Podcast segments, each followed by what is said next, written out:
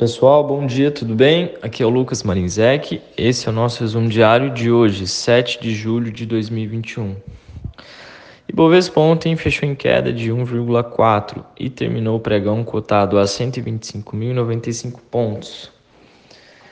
O dólar R$ 5,18, S&P 500 4.343,54 pontos e o petróleo 75 dólares 72 centavos.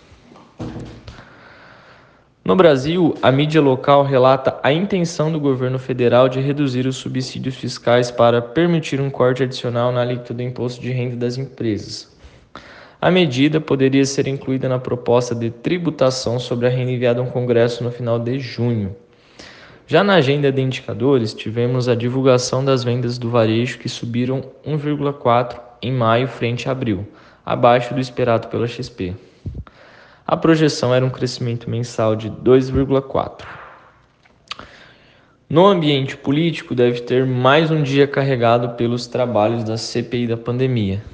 O colegiado escuta hoje Roberto Dias, ex-diretor de logística do Ministério da Saúde, que foi acusado de ter pedido propina e feito pressão indevida para a compra de vacinas pela pasta. Na agenda legislativa, a Comissão Mista de Orçamento deve ser instalada nesta quarta-feira para iniciar as discussões sobre a Lei de Diretrizes Orçamentárias. A expectativa da cúpula do Congresso é que o texto seja aprovado na comissão ainda essa semana para ser levado ao plenário na semana que vem. Já no cenário internacional, em meio a discussões sobre o imposto mínimo corporativo, os Estados Unidos aumentam a pressão contra o projeto da União Europeia de imposto sobre empresas digitais. O governo de Joe Biden defende que este entraria em conflito com a promessa feita pelo bloco de evitar novos impostos corporativos punitivos, enquanto as negociações sobre um acordo tributário global estão sendo finalizados e deve utilizar o encontro de ministros de Finanças e Economia do G20 nesta sexta-feira para alavancar sua agenda.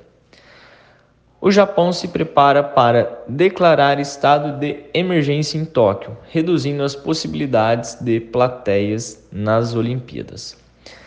No, no calendário de eventos econômicos, o Banco Central americano publica hoje a ata de sua última reunião de política monetária.